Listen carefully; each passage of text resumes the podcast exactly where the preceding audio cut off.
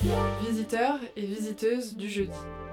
Le rendez-vous hebdomadaire de Hôtel 71 pour entreprendre dans la culture et les médias.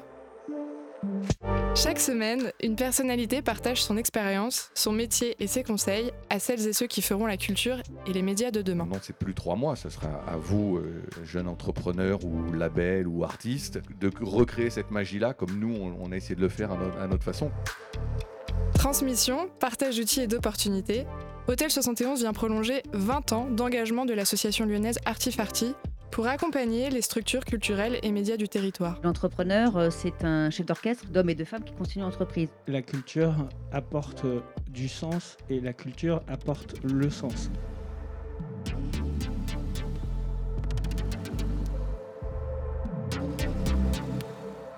Visiteurs et visiteuses du jeudi, c'est une heure de discussion libre avec un ou une invitée au parcours inspirant et ça commence maintenant. On est ravis aujourd'hui euh, d'accueillir Sébastien Saunier, qui est donc directeur euh, crédit aux entreprises à l'Institut du financement du cinéma et des industries culturelles. Bonsoir. Bonsoir. Donc, qui a passé la journée aujourd'hui avec nous à rencontrer différents médias qui sont accompagnés au Hôtel 71 et qui nous fait le plaisir d'intervenir aujourd'hui pour nous aider à mieux euh, cerner les enjeux, les missions et les dispositifs que porte l'IFSIC. Donc merci Sébastien d'avoir accepté notre invitation. Ben, merci de l'invitation et merci de votre accueil parce que j'ai passé une journée mais effectivement très agréable. Donc le lieu est, génial et, j'ai été ravi parce qu'avec l'IFSIC on avait accompagné le lieu et puis euh, Hôtel 71 en effet et donc je n'avais pas encore pu visiter le lieu donc je suis ravi et puis j'ai rencontré des entrepreneurs euh, très enthousiasmants. Bah merci pour ton, pour ton retour. Euh, pour commencer, euh, comme on le fait d'habitude, j'aimerais revenir un peu sur ton parcours, que tu nous dises comment euh, t'en es arrivé là, euh, quelles ont été un peu peut-être aussi tes études, qu'on puisse un peu mieux comprendre comment, comment on arrive à ce type de métier, c'est quoi les, missions que tu portes aujourd'hui. Et puis ensuite, on ira un peu plus sur le, les missions, les enjeux de, de l'IFSIC, voilà, si tu veux bien. Ok, très bien. Écoutez, euh, moi je, viens de, région, comme on dit. Euh, je viens pas de Lyon, mais je viens plutôt de Nouvelle-Aquitaine. J'étais dans une ville euh, qui s'appelle Châtellerault, que personne ne connaît, pas trop, un peu. C'est pas très loin de, de Poitiers. C'est encore plus proche du Futuroscope. C'était à peu près la seule animation culturelle qu'il y avait, si on peut appeler ça de la culture. Euh, à 18 ans, je suis donc assez vite parti de, de Châtellerault, même si c'est quand même une ville que j'affectionne. Hein, mes parents y sont encore et, voilà. Euh, mais je, suis parti effectivement plutôt vers Tours ensuite pour continuer mes études euh, dans un IUT puisque euh, j'avais des prétentions à aller en prépa, mais j'étais pas fort en maths en fait à l'époque. Je sais pas, ça m'intéressait pas forcément et donc je, suis allé dans un, IUT technique de commercialisation à Tours. et là j'ai adoré parce que c'était très très pratique et donc je me suis bien épanoui là-dedans. Et puis ensuite, euh, ça m'a donné accès aux écoles de commerce. Donc j'ai fini en école de commerce à Paris, euh, où j'ai, ben voilà, j'avais envie d'aller effectivement à, Paris pour euh, notamment compenser mon manque de, de, de pratique culturelle dans mon dans ma, dans ma jeunesse et puis de pouvoir voyager aussi, puisque en partant de Paris c'était plus facile. et voilà, en sortant de l'école de commerce, je suis allé dans la banque traditionnelle. J'ai intégré le Crédit du Nord en tant que chargé d'affaires entreprise. Donc, j'accompagnais les TPE, PME euh, de tous les secteurs, pour le coup, avec euh, une approche relationnelle qui était très présente au Crédit du Nord, avec beaucoup de de, de, conseils qu'on pouvait faire à l'époque. Encore, c'était en 2001, donc ça date un peu.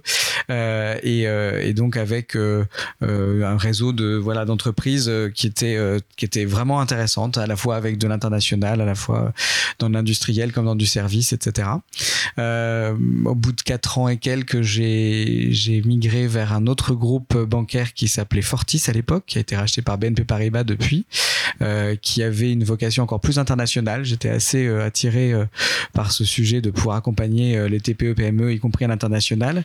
Mais c'était un peu concomitant avec un moment où la banque s'est industrialisée de plus en plus et euh, c'est encore le cas euh, et qui euh, faisait que plus ça allait moins on avait de conseils à apporter aux entrepreneurs euh, et aux entreprises et plus on devait faire de reporting en fait. Et donc à chaque fois que on appelait un client il fallait dire qu'on l'avait appelé faire du démarchage commercial pour vendre des services etc donc je me perdais un peu dans la mission qui était la mienne de pouvoir plutôt accompagner, conseiller. et donc en parlant avec un chasseur de tête qui me suivait depuis un petit moment, il m'a dit mais il faut que tu te spécialises. Ben, j'ai acheté son scénario en me disant ok je me spécialise mais dans quoi? Vu que je suis banquier, je sais faire que, que de la banque et voilà. Et donc il m'a dit mais il y a des banques spécialisées. Donc il m'a fait rencontrer une banque très spécifique qui s'appelle Coffee Ciné, qui, qui appartient au groupe Natixis. C'est une banque qui finance le, le cinéma et l'audiovisuel. Je ne connaissais rien au cinéma à l'audiovisuel. Je suis arrivé assez tardivement au rendez-vous d'entretien. Euh, je me suis dit que c'était perdu. Puis j'ai rencontré euh, Didier Duverger, qui était le président de Coffee Ciné à l'époque. Un, ovni sur la, planète des banquiers, un mec euh, topissime, avec qui on s'est très bien entendu très vite. Je lui ai dit que je savais pas financer les productions de, films et d'audiovisuel, mais par contre que je pouvais peut-être financer les entreprises culturelles qui, qui gravitent autour de la production cinéma audiovisuel dans un premier temps parce que il y a évidemment tout ce qui est effets spéciaux, euh, les studios de tournage, euh, il y a aussi euh, les loueurs de matériel, les, les, salles de cinéma, etc. Et puis j'y voyais un intérêt pour qu'officiner éventuellement. Enfin, c'est ce que je lui ai vendu, c'est que il y avait effectivement une capacité, enfin des besoins de financement qui étaient assez à long terme sur ces entreprises-là, alors que la production d'un film ou d'une série ou autre, c'est plus court, c'est 24 mois et puis du coup, faut renouveler son portefeuille de clients régulièrement. Et donc, euh, du coup, je lui ai dit, voilà, moi, je peux peut-être vous apporter une partie de clientèle à développer euh, sur euh, du moyen long terme. Et donc, bien, on s'est bien entendu et on l'a fait. Il m'a donné l'opportunité du coup de m'épanouir dans ces secteurs euh, culturels et j'ai commencé à me faire garantir par l'IFSIC. C'est là que j'ai découvert l'IFSIC, on y viendra après. Euh, et donc j'ai pu euh, comme ça bah, découvrir tous ces, toutes ces filières. on a même, il a même été ouvert d'esprit pour qu'on aille financer à la fois de la musique. donc on a, on a financé des labels, on a financé des, des théâtres. Donc on est allé un peu au-delà de, du cinéma de l'audiovisuel et du corps business de, de Coffee Ciné. Et puis donc je, je, me faisais garantir systématiquement par l'IFSIC, en gros, sur tous ces, sur tous ces crédits. Et puis, euh, bah ensuite, je me suis rapproché de l'IFSIC et, euh, et quand euh, le poste de direction crédit aux entreprises s'est libéré, eh bien, on, on s'est retrouvé avec Laurent Vallée à l'époque, qui était le directeur général de, de qui est maintenant président de l'INA, euh, et qui, bah voilà, j'ai pu prendre ce poste-là. À l'époque, un poste où on n'était pas très nombreux, puisque j'étais à la direction crédit aux entreprises avec Odile, mon assistant assistante encore qui, est, qui, qui travaille 4 jours sur 5, donc on n'était pas euh, très nombreux. On a, on a développé euh, tout ça et, euh, et j'étais attiré par l'IFSIC en fait parce que ça me permettait toujours d'être dans une expertise, quoi qu'avec officiné. Et ça, c'est vrai que mon chasseur de tête de l'époque avait quand même raison sur le fait que se spécialiser, ça, correspondait bien à mes attentes. Et puis, euh, et puis effectivement, euh, là-dessus, on a, on a pu développer ensuite sur, ça me permettait de me rouvrir à tous les secteurs d'activité euh, culturelle, pas que le cinéma, l'audiovisuel. Ça voulait dire pouvoir aller vers la musique, pouvoir aller vers les galeries d'art, les créateurs de mode, le jeu vidéo, etc., etc et puis parler avec toutes les banques, puisqu'on va en parler après, mais l'IFSIC travaille avec toutes les banques présentes en France, et puis se rapprocher aussi euh, des institutions publiques, faire partie de, euh, de la politique publique, ça je connaissais pas du tout, mais euh, ça m'a vachement enthousiasmé ensuite, parce que l'IFSIC est animé d'une mission d'intérêt général, je vous en parlerai après, mais du coup ça, ça a pris beaucoup de sens dans, dans, dans, la, dans, dans le quotidien, et, et ça c'est hyper enthousiasmant, et donc voilà, et donc on a développé tout ça, et ça fait maintenant depuis 2008 que je suis à l'IFSIC. Génial. Et, donc je disais que c'était un peu euh, mission aussi de service public parce que donc l'IFSIC elle est c'est un actionnariat, c'est l'État et la BPI, c'est ça? Comment, comment ça fonctionne exactement? Euh, D'où vient en fait l'argent, les fonds euh, que, vous pouvez après opérer avec les, entreprises? Eh bien, l'IFSIC, on est on est privé en fait, on est privé puisqu'on est détenu à 51%, à 50,5% euh, par les banques à peu près tous les réseaux bancaires présents en France, avec une prépondérance un peu euh, plus importante de la part de réseaux qui sont installés dans les secteurs culturels depuis de, de longue date, donc notamment Natixis avec Coffee Ciné, BNP Paribas parce qu'ils ont une filiale qui s'appelle Coffee Loisirs, qui est le, concurrent de, de Coffee Ciné, euh, et puis ils ont un centre d'affaires euh, spécialisé dans l'audiovisuel, euh, ils sont implantés dans, le secteur. Euh, dans le groupe Natixis, vous avez aussi le Crédit Coopératif, qui est une banque qui est leader dans les associations culturelles en France et donc qui est très présent euh, sur le secteur enfin sur le secteur culturel et qui a une vraie politique euh, au niveau national. Euh, le groupe ABN Amro parce qu'ils ont Neuflis OBC en France qui est un, une banque également très présente dans le financement du cinéma et de l'audiovisuel. Et puis après vous avez les HSBC les, les, groupes LCL Crédit Agricole Société Générale etc mais qui ont des plus petites parts dans notre dans notre capital. Donc ça c'est 50,5% de notre capital. Et puis les 49,5 restants c'est effectivement l'État. Ça se répartit entre l'État directement et puis BPI France qui nous détient à, 29% euh, parce qu'on a une proximité de euh, d'outils et de et de missions. Euh, simplement, voilà, BPI France est sur une portée générale, enfin de, de, tous les secteurs d'activité en France, alors que l'IFSIC va être spécialisé sur les entreprises culturelles et créatives ce, ce, que je peux peut-être préciser à ce moment-là, c'est qu'effectivement, l'IFSIC a été créé sous ce statut privé, euh, mais, dans le cadre d'une mission d'intérêt général que nous avons avec le ministère de la Culture et puis euh, le ministère de l'Économie. Euh, donc on est vraiment investi par cette mission qui existe depuis 40 ans, date de création de, de l'IFSIC. Euh, à l'initiative du ministère de la Culture d'ailleurs à l'époque, hein, c'était Jack Lang qui avait créé euh, l'IFSIC. Euh, notre mission, c'est faciliter l'accès au crédit pour les entreprises culturelles, donc faciliter le fait que dans votre dialogue avec les banques, dans l'obtention de financement bancaire notamment, et maintenant un peu plus élargi, ça soit facilité. Le constat, il est toujours un peu réel, c'est que il y a beaucoup de modèles économiques très variés dans les secteurs culturels et créatifs. On a une politique culturelle en France euh, euh très dynamique. On a du coup euh, créé des, outils, des mécanismes vertueux avec le Centre national du cinéma, le Centre national du livre, le Centre national de la musique, avec des dispositifs et des politiques, même par exemple la politique du prix unique du livre. Ça a un impact sur le modèle économique. Tout ça, ce sont des spécificités que chacun connaît dans vos secteurs respectifs. Mais par contre, quand vous allez voir les financiers, euh, les banquiers ou autres, eux n'ont pas forcément cette expertise. Et donc euh, face à une méconnaissance, eh bien la première réaction c'est souvent d'être un peu dans la défiance et de se dire euh, bon comment je vais financer ça, comment je dois lire les comptes de résultats, les bilans de ces entreprises ou associations, euh, qu'est-ce que c'est leurs besoins, ça va être des besoins en plus euh, immatériels, c'est de la propriété intellectuelle, c'est pas euh, j'achète un fonds de commerce nécessairement ou je fais euh, un investissement dans des machines outils ou je ne sais quoi, c'est vraiment voilà de, de l'artistique parfois aussi, donc le banquier va assez vite se dire je ne comprends pas forcément le modèle économique, je ne comprends pas bien ce que je finance, c'est euh, ce sont des artistes, moi je suis nul en artistique, euh, euh, voilà, qu'est-ce que je vais faire de tout ça et comment je vais prêter de l'argent à une structure, d'autant plus qu'il y avait cet a priori qu'on peut avoir encore parfois que la culture c'est très subventionné et que c'est pas forcément un, un, secteur économique qui peut vivre avec des ressources traditionnelles. Donc effectivement, euh, l'État s'est dit, je vais, je vais créer une institution qui va faire le pont entre ces deux mondes. Le monde des banques, qui, euh, alors en plus, avec le temps, euh, a été très normé euh, au gré des crises financières qu'on a pu vivre en 2008, notamment la dernière, et puis là, aujourd'hui, avec des normes qui se sont vues fait jour, les balles 1, balles 2. C'était l'époque où je suis parti un peu de la banque parce que je disais que c'était des normes à deux balles, j'aimais pas. Euh, balle 2, balle 3, balle 4, on est à balle 5 maintenant, qui norment énormément les banques, qui les conduisent en fait à, à, industrialiser le process de décision, à, beaucoup normer leur, leur euh, analyse avec des ratios euh, financiers, euh, des choses, voilà. Donc ça, ça les conduit à un peu restreindre le champ de l'analyse euh, atypique.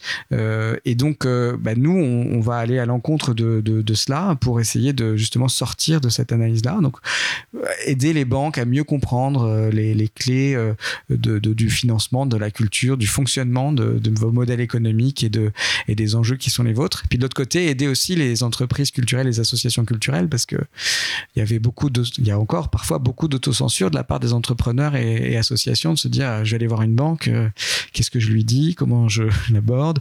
Je suis un label de musique, je vais lui dire que j'ai besoin de 50 000 euros. En général, le banquier en face lui dit 50 000, mais pourquoi faire euh, C'est quoi? Bah non, mais c'est pour tourner, c'est pour enregistrer le prochain album. Mais c'est-à-dire, vous payez quoi là-dedans? Enfin bon, bref, on vient pas forcément préparer. Mais c'est quoi votre prévisionnel d'activité? Là, l'entreprise ou l'association dit mais un prévisionnel d'activité, je suis incapable de vous en faire un. Enfin bon, tout ça, ce sont des choses que certains d'entre vous ont pu vivre, j'imagine. Euh, donc il faut fluidifier un peu le discours, le dialogue, en tout cas euh, avec eux. Et donc l'IFSIC a, vraiment cette mission et cette vocation à pouvoir euh, vous accompagner à préparer votre discours auprès des banques et, aussi à ensuite rassurer les banques. Et on a ce statut de banque nous-mêmes, ce qui les rassure énormément, privé. On a le même régulateur que eux, donc on est soumis aux mêmes conditions de reporting auprès de la Banque centrale européenne, de la CPR, etc. Donc ils se disent que voilà, on est quand même dans un climat de confiance et donc va va, pas faire n'importe quoi euh, quand on va leur dire euh, qu'on peut aller euh, sur telle ou telle entreprise. Ça, c'est l'expertise effectivement que l'on diffuse. Et puis après, on a des outils de financement. C'est ça. Donc tu, parlais justement de cette, cette positionnement qui vous permet de faire de limiter en fait le risque pour une banque privée, donc de, de, rajouter un peu de confiance là-dedans. Ça passe notamment par des garanties bancaires. Est-ce que tu peux peut-être nous en parler un petit peu? Euh, donc effectivement, l'expertise est, là aussi pour. Euh, euh, ça fait déjà partie d'une d'un moyen de bien contrer les risques pris quelque part. Ça veut dire que je viens tout de suite à la réponse après, hein, mais c'est très important de faire mûrir les projets aussi quand ils vont voir les banques. il faut arriver au bon moment auprès du banquier et d'en échanger en amont avec nous. Ça permet justement de bien préparer les choses, de bien se dire est-ce que c'est le bon moment, est-ce que les solutions d'endettement, c'est bien la solution de financement à ma problématique euh, ou est-ce qu'il y a d'autres dispositifs qui peuvent exister? Et là, on est en lien avec tout l'écosystème euh, de la politique publique. Donc, du coup, il peut y avoir d'autres euh, dispositifs qui peuvent venir accompagner en substitution ou en complément, etc. donc ça, ça fait déjà partie de bien calibrer son besoin, de bien savoir ce qu'on va présenter. Ça fait déjà partie d'une grosse, enfin, de c'est un pas énorme déjà pour obtenir ensuite son financement. Puis après, il y a effectivement, évidemment, on ne fait pas que raconter la vie aux uns et aux autres, hein, en toute humilité par ailleurs. Hein, c'est que c'est notre quotidien, donc c'est logique qu'on maîtrise à peu près les enjeux et, euh, et tenants aboutissants des différentes filières culturelles. Et puis de l'autre côté, de savoir comment fonctionne une banque. On, fait ça toute la journée. Euh, mais donc ensuite, on va s'impliquer financièrement. On va s'impliquer financièrement, dans l'idéal, en garantissant les prêts, c'est-à-dire que la banque a compris. Euh, vous avez fourni les bons éléments au banquier. Tout le monde est dans le meilleur des mondes. Et puis du coup, euh, on va prendre nous la on va mettre notre garantie en jeu en disant euh, il y a 50 à 70% du risque qui est couvert par l'IFSIC. Euh, donc euh, la, banque se dit j'ai compris le modèle, je suis en confiance de prêter et en plus s'il y a un pépin, je suis couvert à 50 voire 70%. Donc je prends un risque mesuré et puis j'ai une certaine labellisation par l'IFSIC que, que c'est effectivement un projet ou une entreprise que, que je peux accompagner sans, sans trop avoir de risque. et puis donc sur cette garantie, c'est la banque qui en bénéficie, donc euh, l'entreprise n'a rien à faire euh, finalement. C'est la banque qui va nous solliciter. Donc souvent, on s'est vu en amont ce qui est important. Enfin, on incite en tout cas beaucoup à ce qu'on puisse vous renseigner au titre de notre mission d'intérêt général sur. Euh, alors, on fait pas les dossiers, on n'est pas des faiseurs de dossiers, on n'est pas un médiateur du crédit non plus, mais on va vous coacher un peu, quoi. On va vous driver, on va vous dire sur euh, ce que vous avez préparé. Ça, ça va passer. Ça, il y a peut-être à creuser un peu. Ça, attention. Euh, ou vous dire très clairement, bah, nous, on se pose des questions sur le modèle que vous proposez, sur la cohérence de votre plan d'investissement, etc. On va être un peu critique en, étant constructif. Hein. Du coup, ça, c'est des services qui sont complètement gratuits pour les entrepreneurs, entrepreneuses. Euh, prennent ah contact directement avec vous. Euh. Oui, c'est tout à fait gratuit. Et puis, effectivement, la, garantie. Ensuite, comme c'est la banque qui en bénéficie, c'est à la charge de la banque. Elle paye une sorte de prime d'assurance qui s'appelle une commission de garantie. Alors, cette commission de garantie, parfois, elle vous la répercute dans, le taux d'intérêt du financement qu'elle vous octroie. Mais euh, voilà, c'est elle qui est en tout cas assurée. Et puis, euh, donc ça, c'est des fonds de garantie que l'on gère euh, euh, et qui sont essentiellement, pour répondre aussi à ton autre question, financés par des fonds publics, que ce soit de la Caisse des dépôts et consignations, des centres nationaux, Centre national du cinéma, du livre, de la musique, le ministère de la Culture, et puis des opérateurs des filières comme le défi dans la mode, par exemple, au-delà du cuir dans la mode, l'ameublement français et le Codifab, qui sont des associations enfin des syndicats professionnels ou des CPDE comme on appelle cela, euh, qui gèrent une taxe dans le dans le design. Euh, voilà, donc euh, on a on a des partenaires comme ça qui viennent agréger nos, fonds de garantie. Et à chaque fois qu'on prend des décisions sur notre garantie, notre expertise, elle, est bien sûr basée sur à la fois notre existence de 40 ans, mais aussi sur le fait qu'on va circulariser ces décisions pour objectiver nos décisions, parce que c'est des fonds publics quand même majoritairement, en tout cas pas des fonds qui nous appartiennent. On va les soumettre à des commissions d'experts dans chacun des secteurs que, que l'on couvre, c'est-à-dire tous les champs du ministère de la Culture. Donc c'est très vaste, euh, la presse, le patrimoine, l'architecture, euh, les métiers d'art, euh, le design, la mode, le livre, la musique, le spectacle vivant, bon j'en oublie certainement, le cinéma, l'audiovisuel, le jeu vidéo, etc. on a à chaque fois des experts qu'on sollicite et à qui on va demander un peu de, là aussi de faire des remarques constructives sur le projet. Donc c'est à la fois des, nos bailleurs de fonds, euh, donc euh, les institutionnels que je vous ai cités tout à l'heure, des professionnels des secteurs euh, et puis des banquiers. Alors il y a, je vous ai dit qu'il n'y a pas forcément de banques spécialisées dans tous les secteurs, mais il y a toujours des collaborateurs en banque qui ont dans leur portefeuille de clients des entreprises relevant de vos secteurs. Donc du coup, ils sont déjà un peu acculturés aux modèles économiques, etc.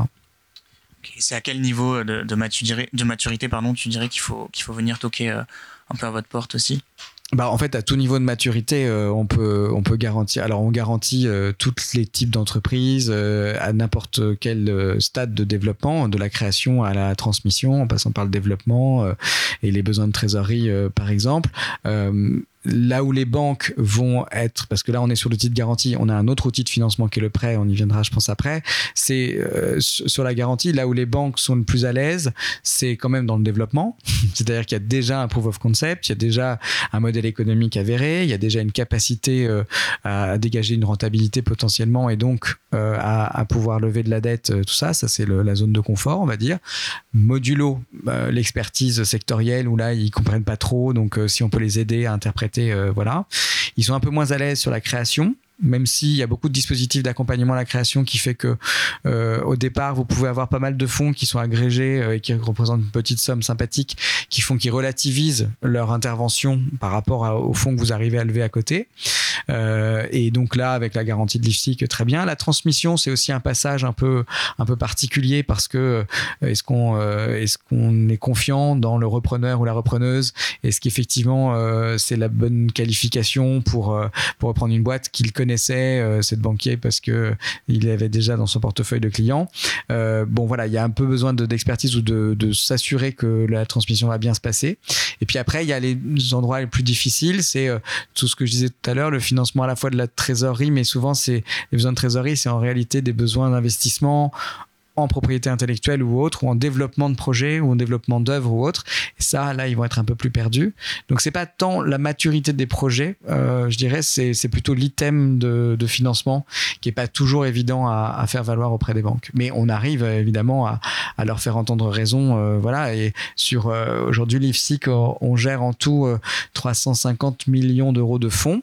Ça couvre 1 milliard d'euros de prêts que l'on garantit ou que l'on prête directement. Sur le milliard d'encours que l'on a, euh, il doit y avoir un bon milliard de prêts garantis. Euh, et donc, du coup, vous voyez que c'est très majoritaire. Ça veut dire qu'on arrive bien à enrôler euh, les banques à nos côtés. Et puis, on a l'outil de prêt. J'y vais. On peut peut-être en parler. Je faisais du teasing un peu. L'outil de prêt, euh, ben, on a développé également l'activité de prêter en direct. Alors non pas euh, pour concurrencer les banques. Vous avez compris que notre mission, c'est plutôt de faire en sorte que dans un monde idéal, on n'existe pas. Les banques se saisissent de tous vos, modèles économiques, comprennent tout et puis du coup ont une appréciation du risque euh, avec une bonne expertise et donc donc le fond non? donc c'est pas pour les concurrencer, mais c'est surtout pour créer un, un levier complémentaire. c'est parfois, euh, voilà, il y a des banques qui se disent, bah, moi, ce projet, je veux bien l'accompagner, mais à une intensité qui va être relative par rapport aux besoins qui est exprimé. Donc nous, on va compléter le tour de table dans ces cas-là. Euh, ça peut être ce moment-là. Ça peut être des moments où les banques ont déjà fait le job, elles ont déjà euh, octroyé des prêts, et puis là, elles disent, moi, je suis à saturation, je peux pas encore accompagner cette entreprise ou association au-delà parce que ça va être compliqué. Et donc nous, on va venir à ce moment-là suppléer euh, euh, un manque du, du, marché bancaire. Et puis on intervient aussi, c'est pour ça que je parlais tout à l'heure, qu'on facilitait l'accès au financement bancaire, mais pas que aujourd'hui. C'est qu'on est aussi sur des problématiques au moment des levées de fonds. Euh, alors on est sur des tailles d'entreprise parfois un peu plus grandes et là sur des maturités d'entreprise qui peuvent être un peu plus avancées, euh, mais en développement aussi. Hein, C'est-à-dire qu'on a aussi des, des secteurs d'activité euh, en modèle start-up, euh, que ce soit dans le digital, euh, typiquement que ce soit dans la musique, dans le jeu vidéo ou autre, où là on n'a pas des modèles économiques encore tout à fait rentables, mais qui vont encore relever des fonds sur des valorisations en devenir. Et là, les discussions avec les fonds, parfois, bah, avec sur la valorisation notamment, quand on n'a pas encore fait sa preuve de rentabilité, ça peut prendre des plombes. Et puis contre 5 millions, ils vont vous dire je veux au moins 30% du, du capital. Donc pour éviter une dilution trop importante à des moments charnières où on voit que quelques mois ou années plus tard, normalement, on devrait dégager la rentabilité et donc une valeur bien plus importante, on peut mixer donc de, de, la levée de fonds et puis compléter par un prêt de l'IFSIC. On intervient dans ces cas-là en général sur des prêts participatifs, on appelle ça. Ce sont des prêts qui sont des quasi fonds propres, donc c'est plus en risque que l'endettement bancaire traditionnel. Euh, et donc euh, on peut aussi servir sur ces items-là de, non-dilution. Quand on prête, euh, on le fait sans aucune garantie, puisque je vous ai dit tout à l'heure que une des raisons de difficulté qu'on observe pour accéder au crédit pour les entreprises ou associations culturelles, c'est que souvent, on n'a pas de garantie à donner, on n'a pas un fonds de commerce nécessairement, on a un catalogue de propriété intellectuelle, mais ça, le banquier, euh, d'abord pour le pour le gager, il sait pas faire, et puis ensuite l'évaluer, il sait pas faire non plus. Il y a des cautions perso, super, mais bon, vous n'avez pas tous euh, euh, des patrimoines qui permettent de se porter caution à hauteur de ce que n'attendent les banques. Donc, euh, ce manque de sûreté, on va pas nous, quand on prête, se désapproprier tout de suite en disant hop, c'est bon, j'ai pris quand il y en a quelques-unes, les prendre nous-mêmes et puis pas les laisser aux banques. Au contraire, on va plutôt les laisser aux banques. Donc, c'est pour ça qu'on va jusqu'au bout de la démarche, c'est-à-dire se dire si on prête, on le fait sans sûreté, donc on peut le faire même en quasi fonds propres. C'est comme ça qu'on les détermine euh, dans le code monétaire et financier. C'est-à-dire qu'en cas de pépin, on est relégué derrière tout le monde. On est juste devant les actionnaires. Voilà. Et donc euh, ça, ça aussi, ça rassure les banques parce que du coup, quand on essaye de faire levier en disant, bah, vous voulez euh, pas prêter dans la totalité, nous on va faire une partie, et en plus, bah, vous voyez bien que nous on va se rembourser potentiellement après, et voilà, tout ça les rassure également. Et quand on prête, on est donc plutôt à, prêter sur euh, tout ce que les banques ne financent pas, donc sur l'immatériel. on, a une vision assez proche de ce que pourrait avoir un associé ou un, un investisseur à, vos côtés, quoi, en réalité. C'est-à-dire qu'on va plutôt se projeter avec vous sur la stratégie à 5-7 ans. Qu'est-ce que vous voulez en faire de cette association, de cette entreprise? Euh, C'est quoi euh, les besoins? Et pas de tabou. Hein. On y va, on se dit voilà, euh, on, on, montre l'ambition des choses. On, ça, on va se les challenger entre nous, clairement. Mais une fois qu'on a calibré ça, l'idée c'est de se dire bah nous, on est plutôt là pour s'assurer que vous ayez bien réuni les bons moyens nécessaires et pas trop peu ça aussi, c'est un sujet souvent euh, des, entrepreneurs qui peuvent se censurer en disant bah, Je vais voir ma banque, euh, je sais qu'elle a une délégation, euh, m'a chargé de clientèle à 50 000 euros, je vais demander ça, ça me suffira, mais en fait, j'ai besoin de 150. Bah, revenez dans six mois quand vous serez déjà collé avec 50 000 et que vous direz bah, J'ai besoin d'en fait une rallonge de 100 ou machin. Elle vous dira bah, vous, vous rigolez ou quoi? Enfin, du coup, elle aura très peur en fait. elle va se dire C'est pas possible. Donc, c'est de bien calibrer le besoin potentiellement de le phaser, euh, de vous aider là-dessus aussi, c'est-à-dire que peut-être pas tout demander d'un coup, mais bien le phaser et s'offrir de la visibilité. Euh, et puis donc on va on va prêter euh, sur des durées qui peuvent être assez longues par rapport à ce que consentiraient les banques pour financer de, de l'immatériel, comme on dit. Nous on va pas être que sur du 5 ans, on peut aller jusqu'à 10 ans. Et puis surtout, on va, on va permettre aussi d'avoir des, des périodes de franchise de remboursement. L'idée, c'est que l'argent qu'on vous confie, il soit bien là pour mener à bien vos investissements nécessaires à votre stratégie. Se dire, bah voilà, je veux embaucher des gens, je veux créer une nouvelle business unit, je veux euh, m'internationaliser, donc je créer un bureau, je sais pas, je veux me développer commercialement, donc euh, je veux dépenser pour aller dans des salons euh, professionnels, je veux, etc. ça, ce sont des coûts euh, des coûts marketing, parfois d'acquisition de clients dans le digital, j'en sais rien, ça peut être de tout. Hein. Euh, bon, bah, tout ça, ce sont des investissements dont on sait que le retour ne sera pas euh, deux mois après. Donc, un crédit classique qui commence à se rembourser le mois suivant ou dans les deux mois après, bah, en fait, il s'auto-rembourse. Donc, c'est pas très intéressant. Donc, l'idée, nous, c'est qu'on peut faire des franchises de remboursement qui font jusqu'à trois ans sur les modèles très innovants ou les modèles économiques en devenir. donc là, on on, a une capacité à se dire bon bah j'ai trois ans pour utiliser l'argent de l'IFSIC et pouvoir euh, ensuite euh, euh, rentabiliser mes investissements et commencer à rembourser. Ça marche. Et alors, de, ton expérience à l'IFSIC, je veux bien ton retour sur le, fait que dans le secteur culturel, dans les industries culturelles et, créatives, on remarque que c'est quand même un secteur qui est très peu bancarisé, qui a une espèce aussi de, peur de faire euh, appel à, ces dispositifs de prêt, euh, d'emprunt, de, de, dette. Euh, Est-ce que tu vois une évolution euh, peut-être par rapport au nombre de structures que vous accompagnez? Est-ce que ce que tu nous décris, c'est vrai qu'à l'endroit de structures qui sont quand même déjà assez établies, ou est-ce que c'est aussi vrai à l'endroit de structures plus émergentes? Parce qu'on le voit, nous, à l'endroit de nos dispositifs, la difficulté, c'est d'aller chercher le, premier, le, premier dispositif financier, c'est pas euh, celui du développement où à partir de ce moment-là, on devient peut-être plus intéressant pour les, pour les acteurs euh, financiers. Donc je veux bien ton, ton retour là-dessus et voir s'il y a une évolution. Et si sinon, est-ce que vous avez des, propositions aussi concrètes pour, euh, pour, faire de la pédagogie peut-être sur le territoire, sur le terrain, sur, sur ces enjeux-là? Comment ça peut peut-être se traduire? Bah, en tout cas, euh, c'est de moins en moins. Enfin, clairement, euh, je suis là depuis 2008, du coup. J'ai pu voir effectivement euh, que entre 2008 et maintenant, il y a quand même nettement moins de difficultés, euh, en tout cas d'autocensure, à se dire je vais aller chercher de la dette. c'est légitime de d'en avoir parce que on prend ça comme un engagement et puis on compare souvent à sa situation personnelle. On va pas aller s'endetter avec un prêt immobilier si on n'a pas de ressources ou je ne sais quoi. c'est vrai que de switcher en se disant bah, je suis entrepreneur, j'ai pas encore vraiment le chiffre d'affaires qui va bien, je vais m'endetter, c'est pas évident si on veut la gérer euh, à la papa comme on dit ou je ne sais quoi, c'est pas euh, évident. Sauf que ce sont des outils comme d'autres, euh, voilà, et que quand on peut aussi se dire dans ces cas-là que si on va chercher une subvention, bah, on a la responsabilité de faire bon usage de cette subvention et quelque part de, faire en sorte qu'elle ait servi à quelque chose, pas à couler dans, dans six mois. donc ça, je pense qu'il y a de moins en moins ça, et d'abord et, aussi parce que on, a beaucoup travaillé sur l'entrepreneuriat culturel. Je crois que euh, les, pouvoirs publics euh, euh, incitent à ça aussi. Bon, parce que on sait aussi que les, les, subventions, elles vont pas aller en croissant tout le temps. Alors c'est encore moins vrai après la crise sanitaire qu'on a connue. mais donc, donc c'est vrai que chercher des modèles où on, alors tout l'enjeu, c'est c'est d'arriver à croiser le chemin d'avoir d'avoir une diversité d'acteurs, d'avoir toujours l'exception culturelle à la française qu'on peut avoir, qui fait quand même notre marque de fabrique, et que tous ces, ces systèmes vertueux que je décrivais tout à l'heure, mis en place par le par l'État, euh, servent à, à, cette diversité, à cette pluralité, etc. Euh, tout en développant des modèles économiques. Alors, faut pas que tout d'un coup le marketing prenne le pas sur euh, la création.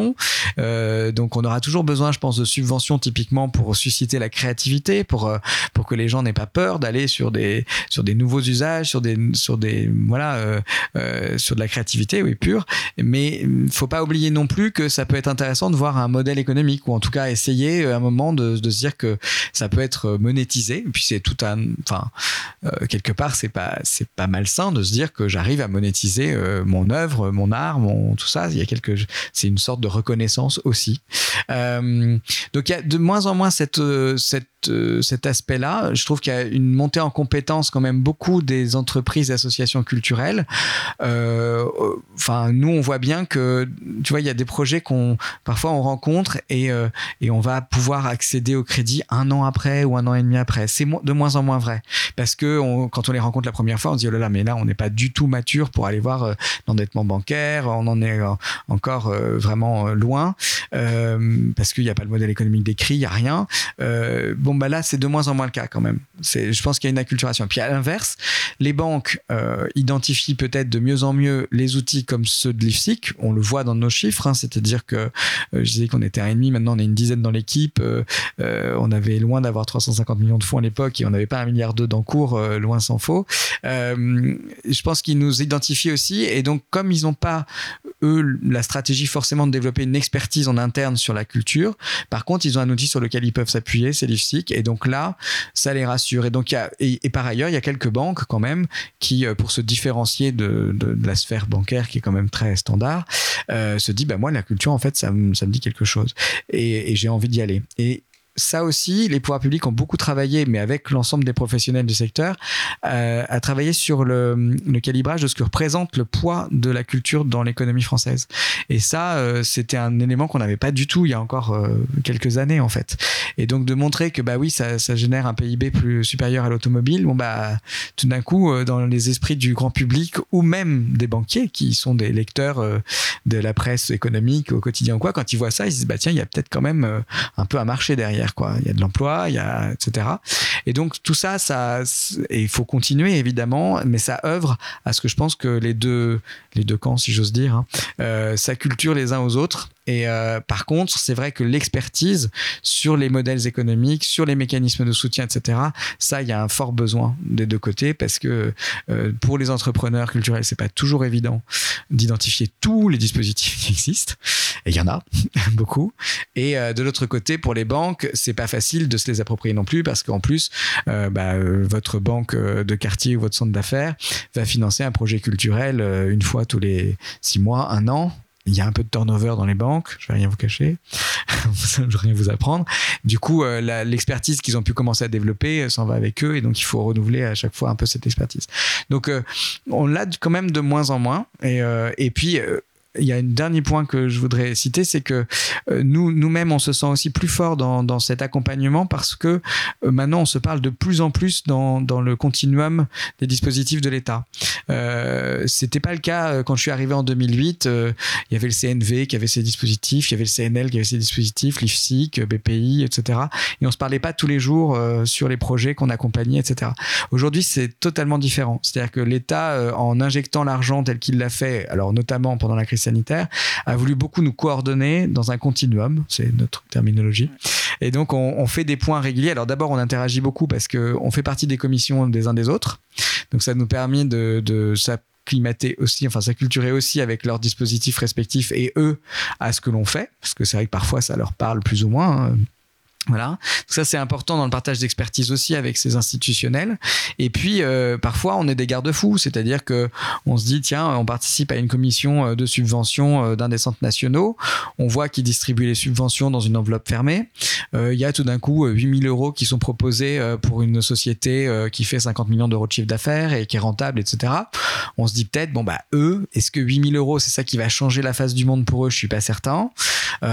Et donc, pourquoi est-ce qu'on l'oriente pas plus vers euh, des solutions d'endettement telles que l'IFSIC Parce que pour nous, ça, c'est totalement bancable. euh, aller chercher euh, l'équivalent de 8000 ou un peu plus de leurs besoins auprès des banques, ça va peut-être le faire. Et les 8000 euros qu'on peut sauver comme ça, ils seront peut-être mieux utilisés auprès de plus petites structures associatives ou autres qui ont un peu plus de difficultés, par contre, à accéder au financement bancaire. Et à l'inverse, quand nous, on a des plans de financement un peu tendus, qu'on présente en comité, ils sont capables de nous dire, mais pour déstresser un peu le, le truc, nous, il y a des dispositifs, c'est dommage qu'ils ne soient pas venus nous voir, on aurait peut-être pu pouvoir le faire, etc. Donc, il y a une espèce de cercle là aussi euh, intéressant qui s'est créé entre nous. Avec BPI France, on fait des points euh, mensuels pour, euh, pour parler euh, des sujets, puisque BPI France fait le même métier que nous, de garant et de, et de prêteur, mais non spécialisés sur les industries culturelles. Mais par contre, ils ont d'autres outils que nous n'avons pas, qui sont complémentaires aux nôtres, les aides à l'export, les aides à l'innovation, euh, tout ce qui est euh, fonds propres aussi, c'est-à-dire un, un, Un injection. fonds voilà, aussi. exactement. Enfin, fond French Touch. Et euh, donc, euh, typiquement, ils font partie de nos comités, on fait partie de leur comité d'investissement, etc. Donc, on a une,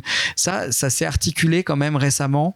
Et, euh, et ça, c'est vrai que même pour nous, c'est très agréable parce qu'on se dit, euh, euh, on va pouvoir capitaliser sur les avis des uns et des autres, sur les labellisations des uns et des autres.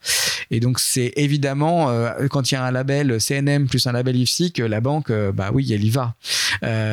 Et on, on, fait en sorte aussi, notamment on y travaille avec le CNC et le CNM, c'est de faire en sorte que si des projets ont été labellisés chez eux, on va pas refaire nous l'expertise totale des professionnels. Euh, on n'aurait aucun, aucune légitimité à ce que le comité d'experts du CNM ou du CNC dise c'est super et nous derrière notre comité d'experts constitué en partie d'eux quand même nous disent non non c'est vraiment un chier.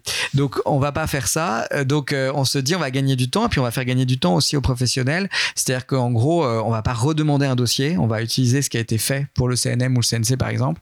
Ça nous vient comme ça et nous on va s'approprier le dossier comme ça on va pas tout faire refaire quoi. Et donc ça c'est plutôt pas mal aussi je pense pour les porteurs de projets. C'était une de mes questions de savoir comment vous, travaillez avec ce continuum de financement, justement. Et je me demandais si sur les, grands axes prioritaires, par exemple, euh, si on parle de France 2030, où il y a les plans d'investissement d'avenir avec euh, différents, euh, différents dispositifs, alternatives vertes, pôles territoriaux, industrie culturelle et créative, spectacle vivant augmenté, est-ce que vous êtes aussi mandaté, enfin, ou en tout cas, vous faites partie de cette réflexion pour identifier les grands chantiers, ou est-ce que vous apportez aussi, vous, votre, votre regard sur tout ça? Tout à fait, on fait partie euh, des dispositifs de la politique publique qui sont mis en, avant pour financer euh, ces programmes d'investissement d'avenir. Si on prend la grande fabrique de l'image, euh, c'est 350 millions d'euros, dont 100 millions pour la formation qui sont mis en subvention par le CNC, mais c'est pour lever 2 milliards d'investissements. Donc on voit bien qu'il y a un petit gap à trouver. Euh, les subventions ne, ne, jamais tous les besoins. De toute façon, il y a une intensité de subvention à, respecter dans les projets. Donc, euh, euh, c'est évidemment dans l'intérêt de, de, France 2030 de se dire qu'on a des dispositifs de subvention qui vont faire euh, levier sur d'autres outils de, de, si nécessaire, hein, parce que bon, il y a des projets qui n'ont pas besoin de nous pour pour boucler leur plan, leur plan de financement, mais il y en a d'autres où effectivement on a tout intérêt à ce que quand on a mis une subvention sur un projet, euh, l'IFSIC, BPI soit mobilisé ou la Banque des Territoires soit mobilisée pour compléter le plan de financement euh, et que du coup la subvention injectée dedans soit, euh, euh, enfin en tout cas soit rentabilisée derrière et puis que euh, nous, bah il y a la labellisation qui a déjà eu lieu et donc on va ensuite aider à lever les fonds. Donc, euh, effectivement, alors là, on rentre dans le cœur du sujet puisque les appels à projets, effectivement, ont tous, enfin, il y en a beaucoup qui ont été lancés. Il y a déjà les premiers lauréats. Et donc, c'est souvent une fois qu'on a eu cette labellisation et subvention qu'on lance vraiment le projet. Quand on est entrepreneur ou association, on va pas se lancer euh, forcément avant. Donc là, on rentre dans le cœur des plans de financement en ce moment. Et donc, euh, oui, on aura notre part à jouer. Et on a été renforcé par l'État dans ce contexte-là euh, sur des crédits France 2030 nous-mêmes. Ça marche. Et je me posais une autre question sur le, je reviens sur la partie financement un peu à l'amorçage. Euh, on voit aujourd'hui qu'il y a beaucoup de dispositifs, euh, notamment dans le secteur culturel, qui peuvent euh, permettre de financer des structures qui auraient un degré d'innovation technologique important, par exemple, ou qui seraient, qui entreraient dans certains critères très spécifiques. Mais à l'inverse, il y en a toute une partie, en tout cas des entrepreneurs, entrepreneuses que nous on accompagne, qui ne sont pas éligibles à ces dispositifs à l'amorçage, et donc ça crée quand même des, des grandes difficultés pour passer un cap. Est-ce que ça c'est une une, une, remarque que toi tu, tu valides aussi. Est-ce que il y avait des choses qui sont envisagées sur ce sujet-là, notamment? Je sais que bon, il y a, le prix effectivement qui est qui est un premier, une première euh, initiative aussi très chouette dont on va parler aussi tout à l'heure parce que vous l'avez relancé euh, pour cette année récemment. Mais est-ce que sur cette, euh, cette phase-là, euh, tu es d'accord avec, avec moi ou est-ce que tu vois oui, d'autres oui. éléments à, Si, à non, mais je, où, où, je te rejoins, c'est que typiquement, euh, euh, moi, quand je suis arrivé à l'IFSIC, euh, la RD techno, c'était c'était super cool et noble. mais en fait, faire du développement d'artistes, c'est de la RD. Mais sauf que personne ne le comprenait comme de la RD, etc. Je me souviens d'avoir participé à des réunions à Bruxelles avec la Commission européenne où dès lors qu'on a commencé avec Impala, je me rappelle du syndicat euh, musique, euh, à, à, faire cette comparaison, tout d'un coup, ça fait euh, ah bah oui, en fait, c'est la même chose. Et, et, donc ça nous a permis de, de, enfin de, donc c'est que des, des, idées de terminologie sur euh, la R&D et les modèles économiques euh, de d'une boîte très techno euh, qui soit pas forcément culturelle, euh, c'est tout aussi risqué, euh, voire plus, que sur du contenu culturel dont on sait que c'est un marché d'offres et que si on atteint un certain une certaine offre suffisante, on aura une existence dans le marché quoi nous, en tout cas à l'IFSIC, il n'y a pas de, sujet entre le techno pas techno. On est à la fois sur du techno, oui. Euh, on peut pas ignorer quand même que on a une bonne grosse digitalisation de tous les secteurs. Euh, la musique, on a été, euh, voilà, un des premiers secteurs à être touché, voilà, et, donc ça a été un peu, difficile quand même pour la musique, le passage du digital au physique. c'est ce qui a été d'ailleurs une des raisons de la création des pré Euh, c'est qu'on voyait bien que des, des boîtes euh, de musique n'accédaient plus du tout au financement bancaire parce que euh, le physique c'était terminé, le digital c'était pas, il n'y avait pas encore le modèle du streaming qui pérennisait le modèle et tout ça. Donc les banques ont dit non mais donc c'est mort. De même que parfois elles se disent aujourd'hui ça du livre par exemple où elles vont se dire bah, le livre c'est mort parce que c'est le livre numérique aujourd'hui. C'est pas du tout vrai. C'est Amazon le concurrent. C'est pas pas le livre digital. La pratique de la lecture digitale, le livre, elle est très complémentaire finalement à la lecture traditionnelle. Euh, bref, enfin, il y a, effectivement euh, euh, des, choses voilà, euh, dans le digital, c'est certain. Il y a des modèles économiques qui émergent. euh, voilà, euh, on a, on a largement accompagné l'émergence euh, euh, de, de plateformes euh, de, de contenus musicaux en ligne, légal, quand, quand c'était la crise du disque, comme on disait à l'époque. Mais on a en même temps, dans ce même temps, créé, enfin, participé à la création de Believe, par exemple, de labels comme Because ou autres qui ont cartonné alors que on n'était pas dans des phases très très faciles pour la musique et il y a eu des nouveaux usages, etc. Et puis après, bah, nous, euh, voilà, c'est la création, euh, qu'elle soit euh, technologique ou d'usage ou de contenu, peu importe. Enfin, pour nous, il n'y a pas vraiment de, de, différence. Après, on n'est pas sans ignorer les enjeux et les tendances de chacun des secteurs. Et c'est vrai que, voilà, aujourd'hui, on nous parle de Web 3.0, de métavers, de NFT, dans l'art. Tu vois, bon, bah, quand on accompagne des galeries d'art, on ne parlait pas NFT il y a encore quelques années. Aujourd'hui, on se pose des questions. Comment on s'approprie ça? Euh, Est-ce que ça change les modèles économiques ou pas? Qu'est-ce que ça Bien sûr qu'on va se dire ça, mais voilà, chez nous, c'est pas un critère de se dire s'il y a du techno. À la limite, ce qui viendrait plus un critère pour nous aujourd'hui, euh, et c'est ça fait partie de, la, de- du, plan stratégique de l'IFSIC qu'on a validé en décembre dernier. C'est l'axe vert, l'axe euh, éco-responsable et, et, et responsabilité RSE. C'est que il faut que l'expertise qu'on a euh, développée dans le secteur culturel, sur les modèles économiques, etc., on la développe aussi sur l'aspect euh, environnemental et RSE. Et pour ça, euh, on va y aller. euh, Enfin, c'est déjà lancé par l'État quand le CNC euh, euh, lance aujourd'hui. vous pouvez plus vous faire agréer un film sans avoir été voir un calculateur d'empreinte carbone, etc. Nous, on va aussi être un peu en test and learn, je pense, pour faire monter en compétence un peu les dossiers qui vont nous être présentés pour dire, mais et au fait, sur cet aspect-là, vous vous êtes posé des questions, comment vous approchez cela?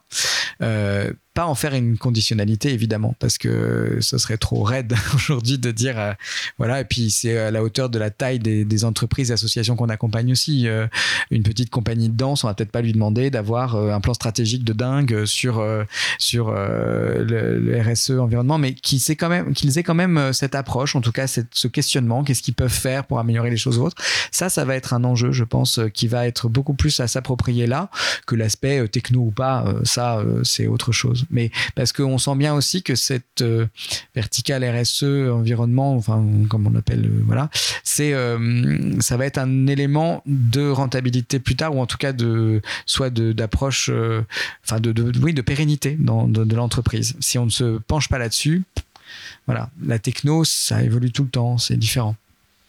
Ok, très clair. C'était une de mes questions aussi sur la question de l'impact environnemental et Je de la savais même pas que tu manière. allais me poser ces questions. hein. On en avait parlé un peu, un peu à midi du CNC, mais, mais sur le, sur le, dans la même dynamique, est-ce qu'il y a une notion aussi d'intérêt général ou d'impact euh, peut-être sociétal qui est prise en compte dans la lecture des dossiers ou est-ce que ça reste vraiment très secondaire? On peut se poser la question en, voyant certains, certaines startups qui sont financées, euh, allant dans notamment de la NFT, euh, on ne sait pas forcément l'utilité sociale qu'elles peuvent avoir, mais certains acteurs euh, publics ou parapublics sont, font partie du, tour de table. Est-ce qu'aujourd'hui c'est quelque chose qui va rentrer dans les grilles d'analyse ou, ou pas forcément encore? Oui, oui, bah après, on, ne- porte pas de jugement sur la qualité artistique d'un projet ou autre. On est personne pour le faire et voilà. C'est en plus c'est souvent subjectif, c'est pas quelque chose de forcément objectif. Euh, nous, il faut que ça relève du champ culturel, clairement et créatif. Euh, bon, moi, je, je, j'ai pas, euh, on, on est, on s'interdit rien, mais c'est sûr que. Enfin, quand il y a des nouveaux usages qui, qui émergent, le côté culturel, c'est quand même un, un sujet qu'on se pose souvent comme question. Euh, Il y a, donc, on va souvent en parler assez vite avec, euh, avec le ministère de la Culture, avec euh, nos, notre écosystème à nous aussi, pour savoir est-ce que là, on va bien vers de la création, est-ce qu'il y a une rémunération d'artistes derrière, d'auteurs, est-ce qu'il y a des choses qui, qui se passent de, de cet ordre-là.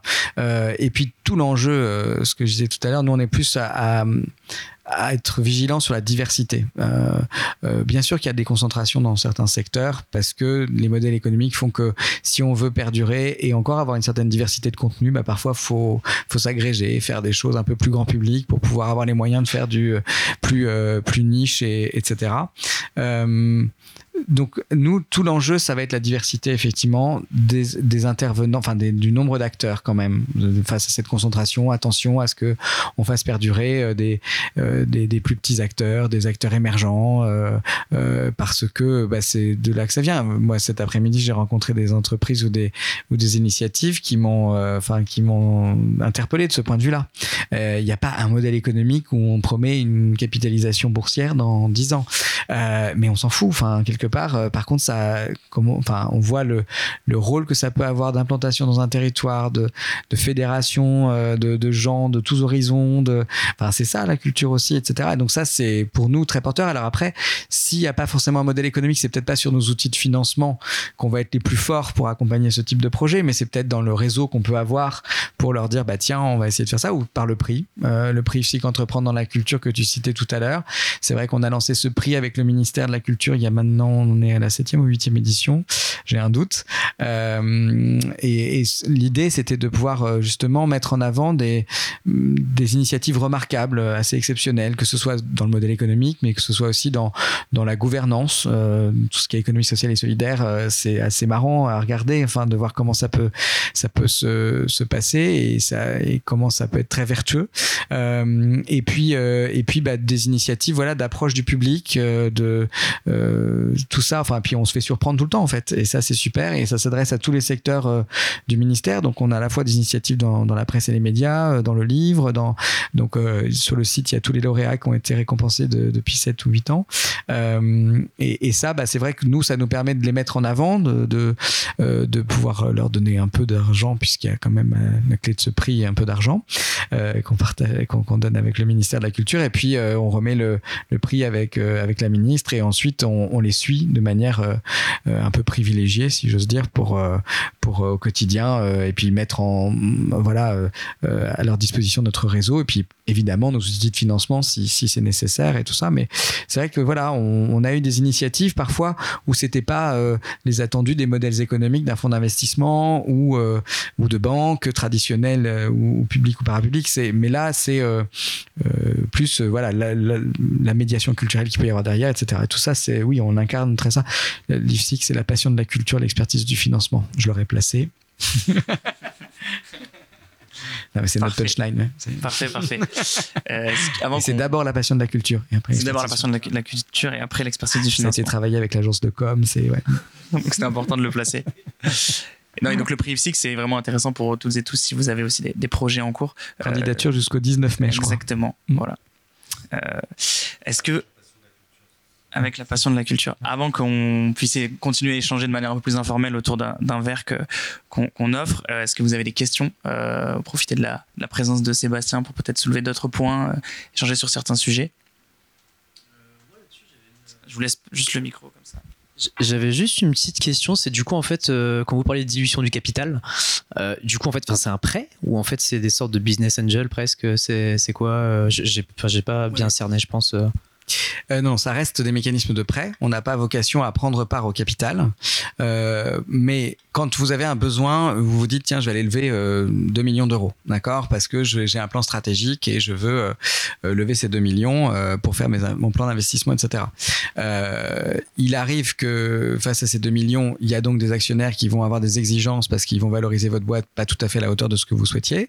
Donc, plutôt que de rentrer dans ce jeu-là et à vous diluer dans le capital, euh, c'est de se dire ces 2 millions, on peut peut-être les répartir entre 1 million de levée de fonds et puis euh, 1 million de prêts participatifs de l'IFSIC, qui peut être sur une durée assez longue et avec des périodes de franchise assez longues, euh, avec le statut de quasi-fonds propre par ailleurs. Donc ça, l'investisseur, lui, est rassuré un peu parce que il voit bien que vous arrivez quand même à lever de l'argent pérenne dans le temps. Euh, et donc, il va bien servir avec ces trois ans de franchise notamment ou deux ans de franchise à faire en sorte que vous meniez à bien votre plan d'investissement que vous lui avez vendu. Donc lui, quelque part, ça le rassure sur la montée en valeur de sa participation, quelque part. Ça le rassure aussi par l'expertise qu'on peut apporter et la labellisation, parce qu'il sait que l'IFSIC, euh, quand on a parlé avec lui, euh, on l'aura euh, confronté avec quelques experts que je décrivais tout à l'heure. Et pour vous, ça répond à votre besoin parce que vous satisfaites pardon, euh, 2 millions d'euros de besoins. Euh, avec une partie en endettement, certes, mais endettement souple, avec des modalités de remboursement. Euh, et puis souvent, des rendements attendus aussi qui sont bien moindres, puisque quand on prête de l'argent, nous, il y a un taux d'intérêt. euh, fixe et puis après il y a une variable en fonction du succès de la boîte ou de l'association mais qui n'est pas à la hauteur en général de ce que les investisseurs en fonds propres attendent, eux, comme euh, plus-value euh, à l'issue ou de rémunération en attendant leur sortie, par dividende ou autre. Donc, euh, ça permet de faire un mix des choses, en tout cas, enfin des outils, qui, on, a, on a ça beaucoup dans le secteur du jeu vidéo, par exemple, où on a des, entre, des studios qui sont à la veille de sortie de jeux assez emblématiques pour eux, enfin, où ils savent qu'il y a un bon accueil sur les bêtas, sur enfin, les versions bêta, sur les, les éditeurs qui, qui s'excitent un peu autour du jeu ou quoi. Donc là, ils se disent, bah, plutôt que d'aller lever des fonds maintenant, je vais essayer d'aller chercher un peu un bridge, euh, on peut appeler ça comme ça, hein, auprès de l'IFSIC, et puis euh, on va euh, lever du prêt participatif, et puis derrière, on va faire une levée de fonds un peu digne de ce nom, mais avec déjà des métriques sur des jeux, etc. Et là, la valo, elle va changer de tout au tout. Je peux citer un exemple, même si il est quand même assez exceptionnel, mais c'est Voodoo, par exemple, où on avait mis quelques centaines de milliers d'euros et, qui, un an plus tard, a levé 250 millions de dollars. Bon, c'est très exceptionnel. Hein. Je vous promets pas ça à tous, mais surtout qu'on y est pour rien, c'est enchaîner là-dessus, est-ce que Et, et juste pour enchaîner là-dessus, est-ce que par exemple, du coup, euh, une entreprise ou euh, une association qui fait par exemple une, euh, du financement participatif, est-ce que quelque part ça peut avoir un peu le même impact, entre guillemets, aux yeux justement des investisseurs de, de banques ou autres? Ou est-ce que c'est pas du tout considéré comme. euh, Parce qu'au final, ça peut prouver une certaine, une certaine forme de validation, entre guillemets, de la part du public ou autre, mais. Oui, oui, bien sûr. ça- Bah, en fait, euh, oui, enfin tout ce qui est euh, crowdfunding, etc., ça, ça donne des indicateurs, mais essentiellement même pour vous sur une adhésion euh, d'un public potentiel, etc. C'est évidemment des indicateurs, surtout sur des, il y a des secteurs où on n'a pas de benchmark vraiment facile à faire en vrai. Donc on vous challenge à faire des prévisionnels d'activité, à nous dire c'est quoi la profondeur du marché. Enfin, en vrai, il y en a plein de secteurs où on ne sait pas du tout quoi en penser. C'est sûr que si je vais sur la librairie, bon, voilà, c'est un, c'est, un secteur d'activité qui a quand même quelques années d'existence. Euh, on a des référentiels, euh, on a euh, même des études de Xerfi qui existent, commandées par le syndicat de la librairie française tous les deux ans à l'occasion des rencontres nationales à la librairie. Bon, ça fait, ça fait des référentiels où on peut rentrer en se disant, bah là, je suis dans la norme, je suis pas dans la norme, selon ma taille de librairie, etc. Il y a des modèles ou des, secteurs où c'est très compliqué de le faire. Donc, tout ce qu'on va pouvoir montrer comme adhésion du public, soit par une audience, il y a, il y a des gens qui testent sur d'autres supports. Avant de faire un film, on peut faire des mini-vidéos sur euh, YouTube, euh, pour voir si l'univers plaît ou plaît pas. Euh, Enfin, il y a plein de choses qui sont aujourd'hui imaginées, et ça, voilà, on peut. Enfin, tous ces éléments-là, c'est avant tout pour vous, hein, mais pour les investisseurs, enfin, ou les financiers derrière, évidemment que ça va être des indicateurs aussi. Ça va objectiver les choses. Est-ce qu'il y a d'autres questions? En fait, quand on, crée effectivement en fait dans, l'image aujourd'hui, en fait, on, investit bien sûr l'image, on met, euh, on, peut faire un, business model en fait sur euh, euh, ce qu'on a à vendre, mais il y a d'autres choses en fait dans lesquelles on peut pas vraiment avoir d'idée. Et justement, est-ce que vous, vous pouvez aussi accompagner en fait l'entreprise, enfin le, pour moi en ce qui me concerne euh, par exemple un média, euh, le- ce qu'on peut effectivement vendre et c'est du coup à mettre un prix sur ces choses-là qui est peut-être des fois un peu euh, euh, justement euh, complètement euh, bah, abstrait. Du coup accompagner justement les, les créateurs. On n'est pas on n'est pas euh, référent là-dedans forcément mais après on peut partager euh, nos expériences oui. Euh, alors on est on est soumis au secret bancaire et on on, on va pas forcément vous nommer tous les projets qu'on a accompagnés voilà mais on peut avoir quelques oui en tête des, des projets un peu similaires ou qui qui s'en rapprochent et qui peuvent peut-être être des indicateurs et, les partager avec vous en effet. Mais après vous savez, c'est par exemple, on a, on a ce sujet, euh, euh, bah, euh, surtout sur euh, les fonds de commerce, je veux vendre mon cinéma ou je veux vendre ma librairie, euh, combien elle vaut, etc. Euh, c'est très variable et, et ça, on n'a pas du tout vocation à, à se positionner là-dessus, par exemple. Donc après, sur le prix euh, d'un produit ou autre, euh, on n'a pas plus d'infos forcément que vous qui êtes vraiment baigné dans votre secteur, en vrai, hein, euh, parfois. en fait, ce que je voulais dire, c'est que, outre l'image qui est créée, qui est qu'on peut appeler information, on crée aussi une, une autre forme d'information. Enfin, du coup, c'est de ça dont je veux parler, donc euh, de l'information. euh, D'une du- marque, d'un univers, d'un. de, de, de la data, par exemple. Ouais, de la euh, data, bien sûr. Oui, Pour- ok. Pour euh, Hmm. le nommer euh, ouais. spécifiquement. Bah, souvent, on voit dans les médias que, que le contenu est pas forcément la, la première source de revenus euh, à venir. C'est évidemment euh, euh, tout ce qu'il y a derrière. Donc ça, oui, on l'intègre évidemment dans, dans, nos- dans, nos, dans nos interprétations. Et, euh, et c'est vrai qu'on voit plein de titres de, de presse aujourd'hui, parfois monter en gamme sur, sur la presse papier, avoir un site internet avec des news plus d'actualité, drainant une communauté et activant effectivement toute un, une communauté. Puis à côté de ça, euh, fort de cette communauté, euh, décliner euh, ça en événementiel, euh, en data, euh, en, enfin en formation euh, auprès d'entreprises ou des choses comme ça. Oui, ce sont euh, des modèles économiques évidemment qui sont là pour pallier euh, la baisse de la vente au numéro et, et par abonnement, et puis une pratique qui est un usage aujourd'hui euh, euh, des lecteurs qui passent aussi par les outils digitaux. Donc euh, oui, ça, ça évidemment ça, ça, ça évolue. hein. Oui. Oui, oui, bien sûr. Oui, oui, oui, la data, euh, oui, c'est très clé, oui. Est-ce qu'il y a peut-être d'autres questions Et pour, des- pour des artistes, tout simplement, en gros, qui sont déjà à un certain niveau de stream, qui peuvent intéresser des maisons de disques, mais qui ne veulent pas, qui veulent rester indépendants, est-ce qu'ils peuvent venir vous voir On va dire qu'ils ont déjà leur tourneur, Ouais. ils ont déjà leur booker plutôt, ils ont déjà un éditeur, et ils n'ont pas encore montré leur structure, mais ils veulent est-ce qu'ils peuvent venir vous voir pour remplacer la maison de disques?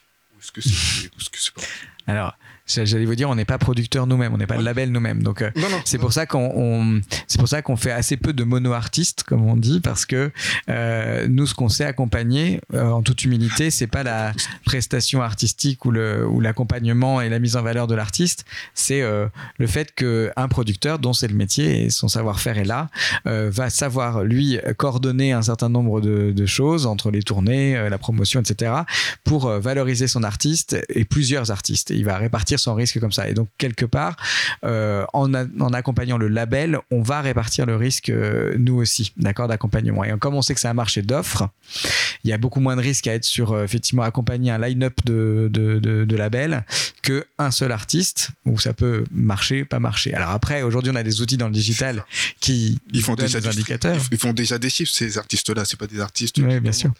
Et donc, ça peut être de l'autoproduction, etc. Après, on a, on a, on a accompagné des modèles justement de, de collectifs d'artistes qui se réunissent pour euh, justement être un peu euh, en autoproduction. Euh, et puis, euh, voilà, notamment dans la musique urbaine, etc. Il y a beaucoup ça. Euh, et donc, bah, dès lors qu'il y a une structure, en fait, il faut qu'il y ait une association ou une société. On prête pas à un artiste, mais euh, voilà, et qui a vocation à potentiellement partager son savoir-faire aussi et ou à agréger d'autres artistes. On peut, euh, voilà, on peut regarder. Mais tout seul, pas possible de casser. Et, et effectivement, comme vous le dites, un des éléments importants pour nous aussi, parce qu'on on ne sait pas juger de la qualité artistique ou autre, le fait que vous ayez un tourneur ou un, un éditeur, euh, pour nous aussi, ça c'est très important. Ça veut dire que voilà, dans l'écosystème, Ouais, euh, des, ils savent professionnels euh, de reconnaître qu'il y a un potentiel. ok, d'accord, c'est cool. Une autre question? Ouais. Euh, je voulais savoir quelle est la différence quand vous dites que vous garantissez les prêts des banques. Pour un tournage de film, il y a déjà des assurances qui, théoriquement, assurent si jamais le tournage s'interrompt et que le film peut jamais se faire, tout le monde va être payé quand même. C'est quoi alors la différence euh Alors, les assurances, vous, savez, euh, il y, a, y a plein de clauses avec des astérix partout. Donc d'abord, pour la mettre en jeu, parfois, euh, ça marche pas toujours. Euh, le financement du film, c'est très particulier et c'est Cofi Ciné, Cofi Loisirs, en gros, qui, euh, qui assure euh, le, le financement des, de, la production d'œuvres. Et en fait, on n'a pas une analyse dans ces cas-là par entreprise, mais par projet. Parce que le film en tant que tel, c'est un projet qui va vivre, que la société de production euh, euh, disparaisse en cours de route quelque part c'est pas bien, mais le film peut continuer d'exister en réalité. Euh, non, ce qu'on va couvrir comme risque auprès de ces établissements de crédit spécialisés, alors là, vous voyez, dans notre mission, on est moins dans euh, diffuser euh, ou faire de la pédagogie auprès de Cofi Ciné, Cofi Loisirs de comment financer un film, ça ils savent par cœur, euh, mais plutôt dans le partage de risques purs et justement dans l'imbrication de tous les contrats de préachat de ces œuvres. Ce qu'on va couvrir, en fait, c'est un risque de fabrication ou un risque de dépassement de budget. Euh, vous produisez un film à partir du moment où vous avez déjà prévendu euh, cette œuvre à un ensemble de diffuseurs euh, ou acquéreurs, euh, que ce soit des chaînes, euh, que ce soit les distributeurs salles, que ce soit des ventes à l'export ou autres. Quand vous avez réuni la somme qui vous est nécessaire au, montant de la fabrication du film, vous allez pouvoir aller voir Coffee Ciné ou Coffee Loisir qui va s'engager à vous verser l'argent nécessaire à la fabrication de ce film et il va vous suivre semaine après semaine pendant le tournage euh, pour s'assurer justement qu'il n'y ait pas de risque de dépassement et ensuite à la livraison du film tous les préachats vont être versés et donc là, Coffee Ciné, Coffee Loisir se rembourse. Donc ils vont av- avancer tout ce qu'on appelle le cash flow du film. Euh, pour couvrir le risque de fabrication, bah, effectivement, on n'est pas à l'abri euh, d'un incident. On a eu des risques sanitaires, on a eu tout un tas de choses qui font que bah, des films peuvent s'arrêter. Bon, bah là, effectivement, soit l'assurance joue, super, tout le monde euh, rentre dans ses frais et voilà. Soit bah, il y a un truc qui va pas et dans ces cas-là, euh, l'assurance ne peut pas jouer et dans ces cas-là, bah, euh, Coffee Ciné, Coffee Loisir sont bien contents de trouver l'IFSIC pour pouvoir effectivement bah, se dire le film n'ira pas au bout, donc je ne toucherai jamais les sommes qui étaient prévues par les préacheteurs. Donc bah, heureusement que j'ai 50% ou 55% de l'IFSIC en garantie. Et puis après, on a le risque de dépassement qui est le plus courant. C'est qu'on a budgété un film 5 millions, puis en fait, il finit par en coûter euh, un peu plus. Euh, et, euh, et là, bah, dans ces cas-là, ça veut dire qu'en cours de route, euh, Ciné, Coffee Loisir et l'IFSIC sont un peu pris en tenaille. C'est-à-dire qu'ils savent que s'ils continuent pas à ajouter de l'argent pour finir la production du film, ils s'assoient sur le paiement des canals, distributeurs salles, euh, Orange, etc. Donc c'est quand même, du coup, on est complètement engagé. Donc, bah, autant peut-être terminer quand même le film, de reprendre un peu la main et, s'assurer que le film va aller jusqu'au bout de son tournage et être livré. Mais il y aura peut-être une part qui ne sera pas encore euh, couverte puisqu'on aura dépassé le budget. Et à ce moment-là, on va inciter euh, le producteur à trouver d'autres euh, types de SK en deuxième vente, euh, des ventes à l'international qui se développent, etc., etc. Et on va comme ça récupérer au fil de l'eau ce qui n'a pas été couvert. Mais ça, ça peut prendre du temps. Puis parfois, bah, ça, ça peut pas se faire du tout. Et donc dans ces cas-là, la garantie de l'IFSIC sera bienvenue aussi.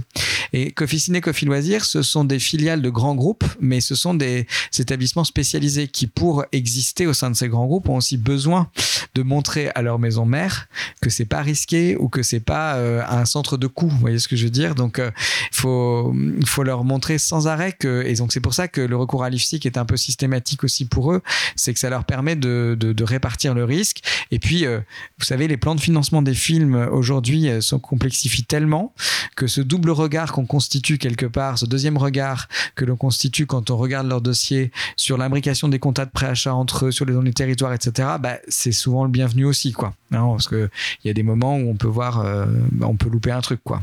Avant, il y avait pas tant d'intervenants que ça dans le financement d'un film. Il y avait euh, une chaîne, euh, il y avait un distributeur salle euh, et puis un peu de vente export. Aujourd'hui, enfin demain on- et aujourd'hui, on commence aussi à avoir les plateformes qui se mettent dedans. On a aussi des beaucoup de coproductions à l'international, beaucoup d'acheteurs étrangers. Enfin, donc c'est beaucoup plus de complexité dans, dans les plans de financement. J'ai entendu un bruit. euh, Ah bah, je crois qu'on est, on est dans le, dans fin. le timing. Je sais pas si on a entendu dans le micro. On peut recommencer. C'est un On bouchon va qui. couper au montage. Non mais effectivement on peut on peut on peut terminer cette, cette discussion autour d'un verre euh, en, en se levant et en, en s'installant autour du bar. Je voulais te, te remercier euh, Sébastien d'avoir accepté notre euh, notre invitation.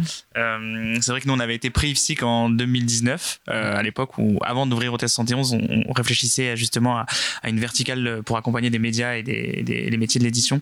Donc c'est chouette euh, d'avoir pu d'avoir pu te, te recevoir aussi et ce petit clin d'œil à maintenant qu'on a un dispositif média qui fonctionne un peu un peu mieux qu'à l'époque où on juste sur un dossier papier. Euh, la semaine prochaine on, on a la chance de recevoir Whitney Way qui est la rédactrice en chef du média Resident Advisor. Euh, donc c'est euh, une intervention qui, aura, qui sera uniquement en anglais, parce qu'elle a lieu dans le cadre d'un programme qui s'appelle The Circle, où on va accompagner pendant deux semaines une dizaine de médias et de créateurs de contenu euh, à Hôtel 71 sur des formats de sprint.